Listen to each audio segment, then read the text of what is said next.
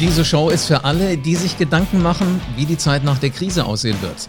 Ralf Kramer, Ex-Vorstand von Continental, ist jetzt mein Gesprächspartner. Er ist damals verantwortlich gewesen für das China-Geschäft. Ein Mann, der spannende Sachen erzählen kann. Denke ich zumindest. Wir suchen ja im Moment alle nach den hoffnungsvollen Ideen. Wir suchen nach Sicherheit. Ähm, hoffen, dass es gut ausgeht, aber solange für uns alle Social Distancing gilt, brauchen wir eben die Meinung von erfahrenen Menschen und deren beruhigende Gedanken. Es fühlt sich irgendwie gut an zu wissen, dass wir mit unserer Unsicherheit nicht alleine sind. Denn wie auch immer du die Corona-Zeit wahrnimmst, es ist eine Frage, was du daraus machst. Ja, also wie du damit umgehst. Kurz gesagt, mit welchem Mindset du deine Herausforderungen angehst. Ich habe an 2500 Tagen mit etwa 16.000 Menschen an ihrem Business-Mindset gearbeitet. Hochspannende Dinge habe ich dabei auch gelernt. Und in dieser Folge also jetzt den Gast, der dich durch diese beunruhigenden Zeit mit guten Ideen durchbringen wird. Hallo Ralf. Hallo Live. Welche drei Dinge verbindest du im Moment gerade mit der Krise? Das äh, ist natürlich äh, super, super spannend. Ich, ich muss, muss zugeben, ohne jetzt von Angst zu sprechen, habe ich deutlich, deutlich mehr Respekt bekommen vor dem ganzen Thema Pandemien. Noch nie so erlebt. Die Welt gleichzeitig davon betroffen. Äh, es ist schon sehr, sehr extrem, auch, auch für mich, auch in meinem Berufsleben, privat, noch nie in so einer Situation gewesen. Gleichzeitig muss ich aber auch sagen, sehe ich, sehe ich schon viel Optimismus, auch bei mir selbst und auch bei anderen im unheimlich praktischen Umgang mit, mit manchen Themen. Hätte ich jetzt auch nicht gedacht. Der Lockdown zum Beispiel in Deutschland auf der einen Seite, auf der anderen Seite sieht man schon viele, viele Menschen, viele Geschäfte, die eben offen sein dürfen. Ich sage jetzt mal die Tankstelle oder auch äh, der Apotheker oder auch der Arzt, wie man mit Pragmatismus da umgeht und das Thema Social Distancing versucht zu bewältigen. Und dann fällt mir natürlich noch ein, da beschäftige ich mich auch persönlich ein bisschen damit, weil das betrifft dann auch die Wirtschaft und das Berufliche und einen selbst auch wie ein solcher unerwarteter Event, mit dem keiner gerechnet hat, wirklich so eine Gesellschaft im Denken und Handeln auch am stärksten verändert. Das ist schon extrem. Ich glaube, sowas gab es auf der Welt noch nie und sowas werden wir auch hoffentlich nie wieder erleben. Oder anders gesagt, wir werden damit umgehen können. Jetzt bist du ja besonders äh, ein spannender Gesprächspartner, weil du erlebst es im Moment hier aus Deutschland heraus, aus Europa. Ja. Aber du hast ja auch ewig lange in China gelebt, als du das äh, China-Geschäft da geleitet hast. Ähm, wie, wie siehst du das? Durch welche Brille guckst du jetzt im Moment auf diese Pandemie und auf das, was auf der Welt passiert? Ja, ich, ich war bis 20. Januar 2020, muss ich sagen, nicht 2019, sondern dieses Jahr. Im Januar noch in China, bin am 20. Januar zurückgeflogen. Das Datum werde ich wirklich nie vergessen, weil ich war drüben, es gab kaum Fälle in China. Nicht nur, dass man wenig berichtet hat, es gab auch wirklich kaum Fälle. Ich habe jeden Tag das natürlich ein bisschen verfolgt. Es gab auch äh, noch, ich glaube, noch gar keinen Toten oder sehr wenige die daran verstorben sind äh, und bin da ganz normal, ganz beruhigt äh, äh, mit der Lufthansa zurückgeflogen ähm, und hier gelandet in Frankfurt und am 21. wirklich am 21. Tag später in der Woche ging es dann richtig, richtig los. Ähm, Wuhan wurde geschlossen, die Provinz wurde geschlossen. Ich habe natürlich dann mit meinen äh, Freunden aus meiner Zeit, in der ich dort vier Jahre gelebt habe, in Shanghai, aber auch mit meinen Geschäftspartnern, mit denen ich jetzt zusammenarbeite, dann viel Kontakt gehabt. Wir haben das fast täglich besprochen in den Projekten, in denen wir drin sind. Aber ich muss dann schon zugeben, dass ich diesen Lockdown, den die Chinesen und die chinesische Regierung dort vor Ort richtigerweise beschlossen hat, um die Krise in den Griff zu bekommen, hier äh, Lichtjahre weit weggesehen habe. Also man hat sich dann hier sicher gefühlt in Frankfurt in Deutschland, alles völlig normal, das Geschäftsleben. Ich bin dann noch äh, im Februar nach äh, Mexiko rübergeflogen auf eine Bordsitzung, um mit äh, einem amerikanischen und mexikanischen Unternehmen zu arbeiten. Also alles völlig normal und hätte mir im Traum nie vorstellen können, dass wir überhaupt und das als so entwickeltes Land wie Deutschland oder Europa in die Situation kommen werden. Und dann äh, knallt es hier voll rein. Ich war ähm, vielleicht auch noch ganz kurz dazu mein Erlebnis. Ich war am 11. März noch ein paar Tage auf Sardinien, bisschen Urlaub gemacht, äh, wollte eigentlich eine Woche noch dort bleiben. Und irgendwie hat mir mein Bauch gesagt, jetzt passiert was. Irgendwie in den nächsten Tagen passiert Ernsthaft? was. Also du hast da irgendwie so ein Magengrummeln gehabt? Ich habe so ein richtiges Magengrummeln gehabt. Und dann äh, bin ich ins Auto eingestiegen, Schiff rüber äh, durch Italien, Schweiz nach Haus gefahren. Am 11. März, das Datum werde ich auch nicht vergessen. Und am 12. haben sie alle die Grenzen zugemacht oder um die Zeit, um 12., 13. in Europa. Und damit muss ich sagen, äh, zu der Frage, nicht nur ein unglaublicher Event, sondern auch äh, das, das das schier Unmögliche in so einem Land wie Deutschland jetzt doch so zu erleben, wie man das immer nur in der Ferne gesehen hat, sei es in Afrika oder jetzt in China oder in ganz anderen Ländern. Das ist natürlich eine Erfahrung, die wir hier alle machen. Aber irgendwie, irgendwie bist du ja ganz gut dabei weggekommen. Was ist denn seitdem jetzt in deinem Leben passiert? Gibt es da Dinge, die sich von unten nach oben gewendet haben oder ähm, bist du immer so mit Glück an den Situationen vorbeigeschrammt, dass du einen Tag, bevor die Grenze zugemacht wird, eben noch schnell rüberfährst? Ja, das habe ich mir auch gedacht, ob ich irgendwie dem Coronavirus äh, vorneweg davon fliege oder fahre. Nee, dem, dem ist eigentlich nicht so. Ich bin in verschiedenen Themen jetzt aktiv, äh, seitdem ich ja äh, ganz operativ aus meiner Vorstandstätigkeit raus bin, beratend tätig in vielen Aufsichtsräten und Beiräten und berate auch dann strategisch Firmen. Da muss ich sagen, in, in manchen Themen ist das Business as usual natürlich unter diesen Krisenvoraussetzungen. Also wir machen unsere Aufsichtsratssitzungen, unsere Beiratssitzungen, die natürlich äh, wie jeder andere auch per Videokonferenz. Und dann behandelt man natürlich auf der einen Seite klar Standardthemen äh, wie äh, mit und ohne Corona-Krise. Aber dann würde ich sagen, hat sich das die letzten zwei, drei Wochen hier doch zu 80, 90 Prozent auf Themen fokussiert, die jetzt eben die Krisensituation betreffen. Schwerpunktmäßig bei mir natürlich Industrie und, und Automobilindustrie. Und das zweite Thema, das zweite Standbein hat sich eigentlich inhaltlich nicht so wirklich verändert. Ich berate deutsche und äh, chinesische Firmen in verschiedenen Arten der Zusammenarbeit und Kooperation wie Beteiligung, gegenseitig Beteiligung hier in Deutschland, in China, in Joint Venture Aktivitäten. Mhm. Und da muss man natürlich sagen, inhaltlich nein, keine Veränderung, aber die Art und Weise, wie man das tut. Und, und da lerne ich jetzt natürlich auch jeden Tag, nämlich neue Partner, die zusammenfinden wollen in Kooperation, die sich noch gar nicht kennen, vorher per Videokonferenz zusammenzubringen, ist natürlich eine ungleiche Herausforderung mehr, als das mit äh, Reisen und persönlichen Meetings zu machen. Und das wie bei allen anderen auch, ist bei mir natürlich Reisen absolut tabu. Das glaube ich, ja. Sag mal, wenn, wenn du sagst, äh, du hast Unternehmer aus China, du hast Unternehmer aus Deutschland, die wollen irgendwie was miteinander machen. Beobachtest du da eine Art der Veränderung? Also wie gehen die heute miteinander um? Äh, wie ist der Grad der Vorsicht? Ähm, Habe ich das Gefühl, die Chinesen wollen mich übernehmen als europäischer Unternehmer oder umgekehrt? Ähm, welche Gespräche finden da statt? Ja, sehr, sehr guter Punkt. Also da muss ich zum einen mal wirklich eine Lanze brechen für chinesische Gesprächspartner aus der Industrie, mit denen ich zusammenarbeite, die ich teilweise auch viele Jahre schon kenne. Das entspricht nicht unbedingt dem, wie es im Moment gerade in den Medien, in der Presse auch dargestellt wird, dass jetzt eine Übernahmewelle kommt von chinesischen Firmen und jetzt muss man das schützen und das halte ich für einen großen Fehler. Also wenn man jetzt beginnt, sowohl auf europäischer Ebene wie auch auf deutscher Ebene Schutzmechanismen aufzubauen, die es quasi verbieten oder untersagen, äh, sowohl chinesischen wie auch anderen, das können amerikanische oder sonstige Investoren sein, einzusteigen, das wäre ein sehr, sehr großer Fehler.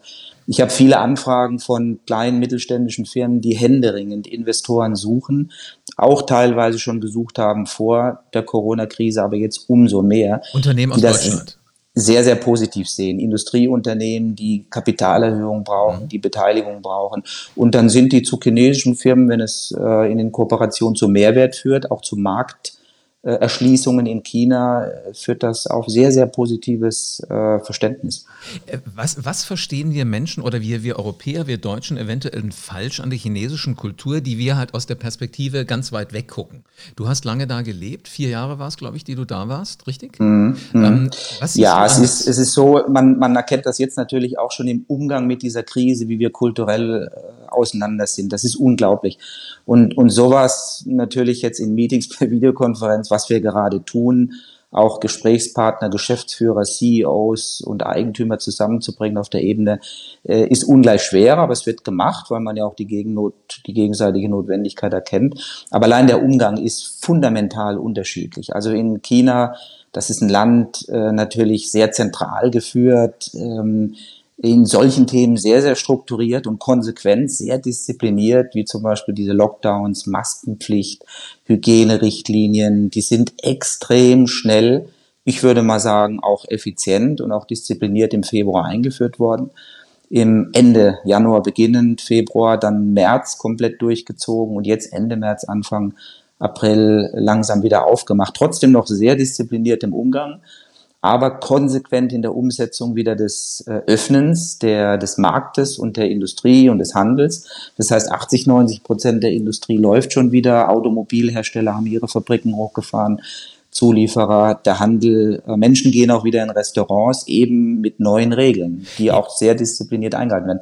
Und da tut man sich doch manchmal in, in so einer anders geführten, auch anders politisch geführten und vom freiheitlichen Denkansatz anderer Bevölkerung geht man doch ein bisschen anders mit dem Thema um, wird ein bisschen länger diskutiert. Man braucht dann vielleicht auch ein bisschen länger, bis man beginnt, es umzusetzen und tut sich dann auch schwerer, ich sag mal, konsequent sowas das dann auch wieder zu öffnen. Ich sage nicht, dass es falsche Entscheidungen sind. Ich denke, grundsätzlich macht die Regierung hier einen guten Job im, im Handeln in Deutschland. Man sieht das auch an den Zahlen. Aber man muss jetzt auch darauf achten, dass man konsequent dann mit diesem Virusthema, mit dem Coronavirus über vielleicht zwölf oder 15 Monate leben muss Wahnsinn, und leben ja, kann. Das ist schon ziemlich lang. Wenn du jetzt sagst, China fährt alles wieder hoch, also die Fabriken fangen wieder an zu arbeiten, die Wirtschaft ist, ist, wieder am, am Loslegen. Jetzt leben wir in einer globalen Wirtschaft. Ist ja nicht nur so, dass Fabriken in Europa Teile aus China brauchen, die Chinesen brauchen ja auch Teile aus ja. Europa. Also gerade Automobilbranche, die du gerade erwähnt hast, ich weiß, ZF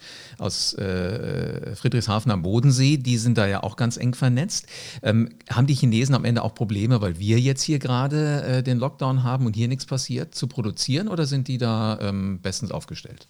Nein, absolut, absolut. Und daran erkennt man natürlich, äh, wie vernetzt die Welt ist und man wird sie auch nicht wieder entflechten können. Das würde 10, 20 Jahre dauern. Das glaube ich auch nicht, dass das passieren wird. Man wird einfach damit umgehen müssen, aber es ist viel, viel komplizierter, komplexer vernetzt und die Situation ist viel, viel komplizierter als damals äh, 2011 mit dem Tsunami in Japan. Das waren starke bilaterale Verhältnisse mit Japan als Zuliefererland auch. Hier ist im Prinzip jeder mit jedem verbunden und durch dieses entkoppelte Starten der Corona-Krise, Beginn in China, Übertrag auf Asien, Europa, USA und jetzt Südamerika, sind das natürlich ungünstige Zeitversatze. Während der eine wieder hochlaufen möchte, ist er in den Logistikketten natürlich gekoppelt an dem, der noch mittendrin steckt und der wiederum an dem, der jetzt gerade beginnt. Und somit verzögert sich eigentlich ein Thema durch diese globalen Lieferketten, was man vielleicht in zwei Monaten besser lösen könnte, auf sechs Monate oder länger. Ähm, ist ein sehr, sehr schwieriges Thema. Ich glaube aber, dass wir in der Lage sind, in den professionellen Industrien wie der Autoindustrie damit umzugehen. Es wird etwas länger dauern, als wir uns alle wünschen. Aber ich denke, das kriegen wir auch hin. Ich bin auch gespannt, weil viele Dinge verändern sich ja so im Kleinen. Du hast gerade eben auch schon gesagt, dass äh, Bordsitzungen jetzt digital stattfinden. Wie viel von dem, was jetzt auf einmal digital geht, wird dann in der Post-Corona-Zeit auch bleiben? Ja, ich glaube schon einiges, aber nicht alles. Ähm, ich, ich bin grundsätzlich auch ein, ein Freund von der Digitalisierung. Ich nutze das unglaublich. Ich bin hier wirklich äh, äh, selbst auch vernetzt. Ich nutze viel mehr Datenbanken. Ich nutze viel mehr Cloud-Systeme äh, mit den Firmen, mit mir selbst, weil ich sehr, sehr viel reise oder vor Corona eben sehr, sehr viel gereist bin, brauche ständigen Zugang auf die Daten. Also bin da eigentlich ein großer Freund davon und, und stelle auch fest, dass man das gut nutzt im Moment und sehr professionell. Wir machen Meetings an acht, neun oder zehn Standorten auf der Welt mit äh, acht, neun oder zehn Personen. Funktioniert hervorragend. Die Technologie geht. Sie funktioniert. Vor fünf Jahren wäre das noch nicht vorstellbar gewesen, aber ich bin nach wie vor davon überzeugt, dass in bestimmten Branchen, auch in meiner, persönlicher Kontakt absolut zwingend erforderlich ist. Deswegen hoffe ich, dass auch die Reisebeschränkungen so schnell wie möglich dann weltweit wieder ausgesetzt und damit alles geöffnet wird, weil die Wirtschaft ist nun mal global vernetzt und dazu gehören Menschen und nicht nur Systeme. Es ist am Ende nur ein Hilfsmittel, aber ich würde abraten davon, auch äh, Vertrieben und äh, den Menschen, die mit Kunden viel zu tun haben, diesen Kontakt äh, zu arg zu stressen und zu verlieren. Er ist mhm. extrem wichtig. Da bin ich, bin ich bei dir. Ich glaube, was sich verändern wird, ist halt der Zugriff. Wie du schon gesagt hast, du hast von überall auf der Welt Zugriff auf Datenbanken, auf Daten, die du brauchst. Ich glaube auch, dass das, was wir jetzt hier gerade machen, also Informationsvermittlung, sowas wie ein Podcast, dass das eine ganz andere Rolle spielen wird. Weil alle sitzen im Moment den ganzen Tag vor dem Bildschirm im Homeoffice und die hungern ja förmlich danach, mal auf die Straße zu gehen. Bis auf anderthalb Meter oder zwei Meter darfst du ja, näher darfst du ja nicht ran an andere Menschen. Und ich sehe viele, die Knöpfe im Ohr haben, wenn sie unterwegs sind, wenn sie spazieren gehen, aber nicht reden. Also offensichtlich telefonieren sie nicht. Ich könnte mir gut vorstellen, dass wir jetzt mit dem Podcast auch gerade so ein paar da draußen erwischen, die sagen, ich gehe spazieren, ist für mich ein ganz anderer Stellenwert auf einmal, wie ich Informationen aufnehme. Also so wird das eine oder andere aus der Digitalisierung tatsächlich, äh, glaube ich, auch bleiben. Eine ganz andere Frage aber nochmal an dich, ähm, Ralf. Wie gehst du denn jetzt im Moment mit Rückschlägen um? Also Dinge sind geplant, können nicht so umgesetzt werden. Ähm, du hast Ideen, klappt da nicht so. Hast du da für dich eine gewisse Art und Weise, wie du, wie du sowas für dich dann wuppst? Ja, ich glaube, das Thema Rückschläge hat eigentlich mit, mit dieser Krise gar nichts zu tun oder mit einer bestimmten Krise. Ich glaube, das hat man nicht permanent hoffentlich, aber regelmäßig mal, ich auch, das ist völlig normal. Und auch jetzt natürlich ein leichter Rückschlag in der Zusammenarbeit mit den Partnern, mit denen man einfach mit Lösungen dann umgehen muss. Gegenseitiges Vertrauen und Verständnis ist hier extrem wichtig. Aber grundsätzlich habe ich da eine Einstellung, bei Rückschlägen muss man auch mal drüber schlafen in der Nacht. Dann versucht man es nochmal, aber eben dann ein zweites Mal mit mehr Erfahrung. Und das mhm. passiert jetzt hier auch man probiert mal was aus und dann merkt man, hm, ist jetzt auch in dieser, ich spreche jetzt wirklich von der Phase in der Corona-Krise, funktioniert es dann doch nicht so gut, dann probiert man es eben doch nochmal. Und das meinte ich vorhin ganz am Anfang mit diesem, da habe ich doch Optimismus, wie pragmatisch auch Deutsche, ich sehe das aber auch, oder bekomme das zu hören von anderen, wie pragmatisch man damit umgeht in dieser Kontaktlosigkeit, so nenne ich es mal, komischer Begriff.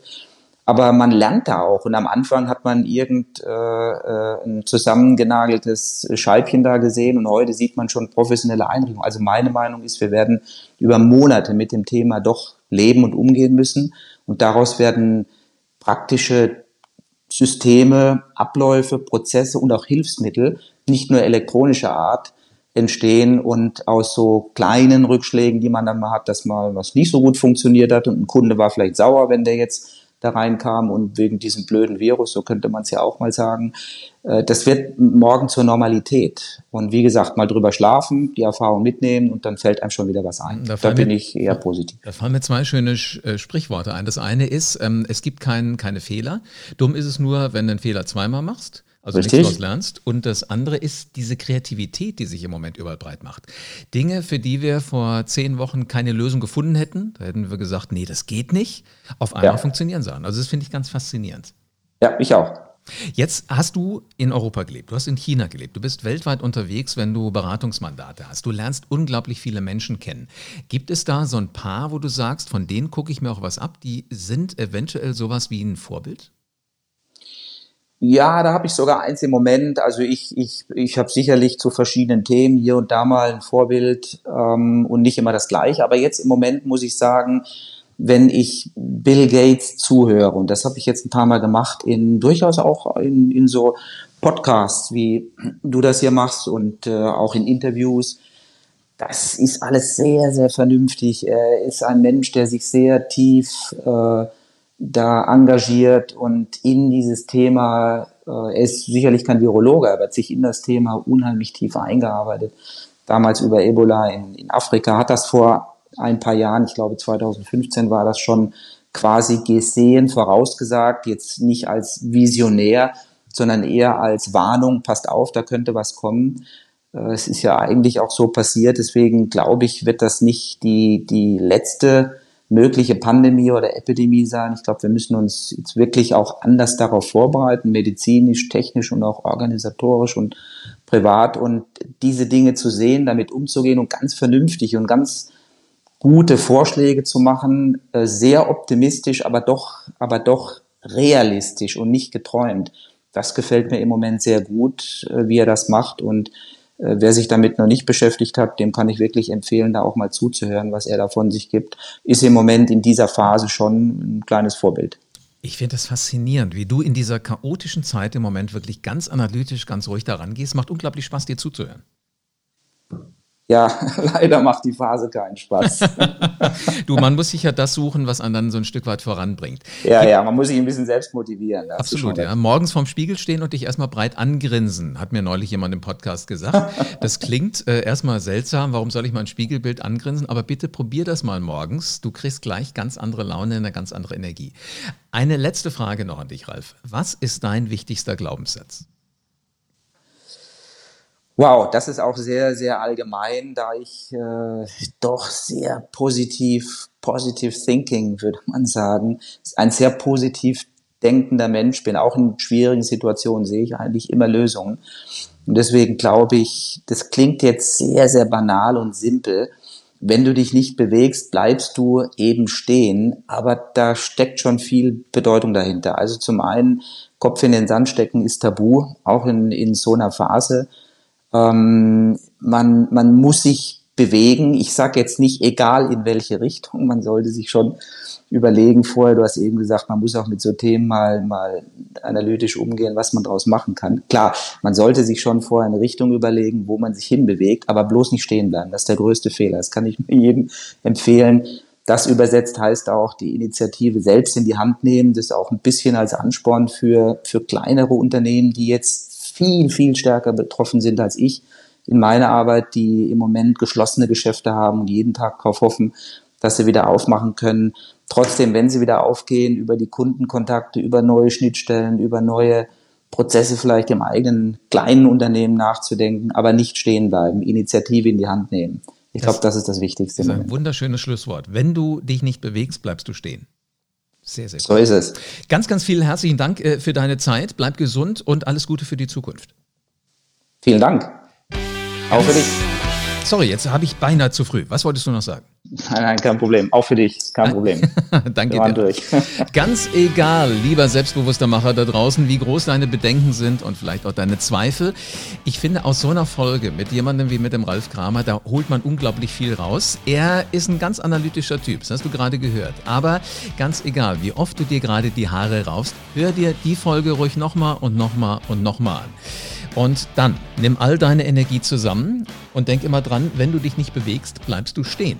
Also verlass bitte deine Komfortzone und äh, stell dir doch jetzt schon mal vor, wie sich das dann anfühlt, wenn die Krise irgendwann vorbei ist und wenn wir dann wieder unser Leben leben. Oder ein anderes Leben, aber Hauptsache eins, was zu unserem Leben wird. Entscheide dich jetzt und nimm dein Leben bitte in die Hand. So, und jetzt, du Macher, habe ich eine Aufgabe für dich. Leg los und veränder die Welt.